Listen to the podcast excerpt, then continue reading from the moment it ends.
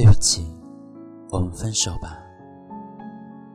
这样的一句话，对于我们而言来说，并不陌生，还很熟悉。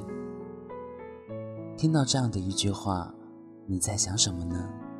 是在想着怎样的留下他，还是坦然的面对呢？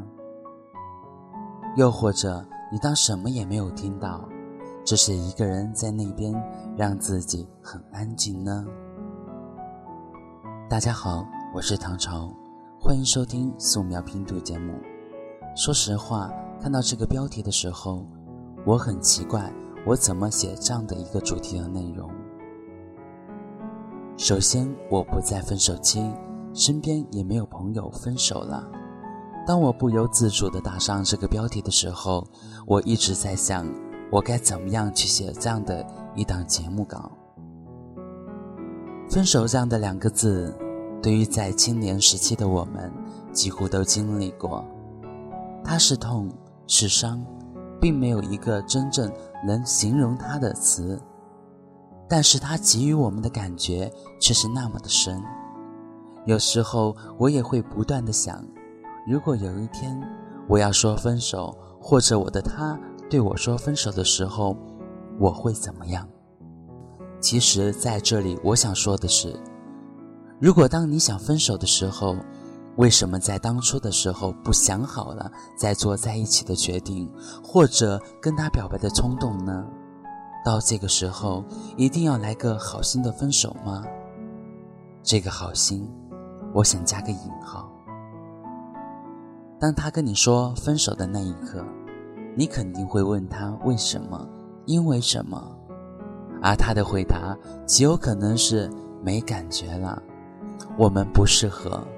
或者是我已经喜欢上别人了，不管这样的可能是什么，我想说，在你刚开始跟他表白的时候，你有考虑过有一天你和他的感觉会淡吗？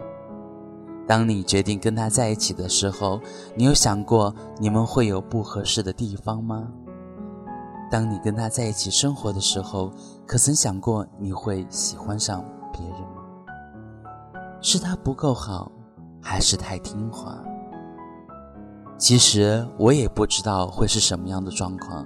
两个人在一起是一种缘分，还是一种巧合？又或者说两者皆不是？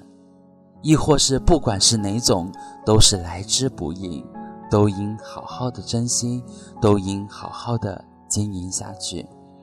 还是说，等那个不想分手的人纠缠累了，跟你说上一句：“我们分手吧。”我让你感觉累了，那个时候你就高兴了吗？就能义无反顾的去寻找你的下一个感觉、下一个适合、下一个喜欢吗？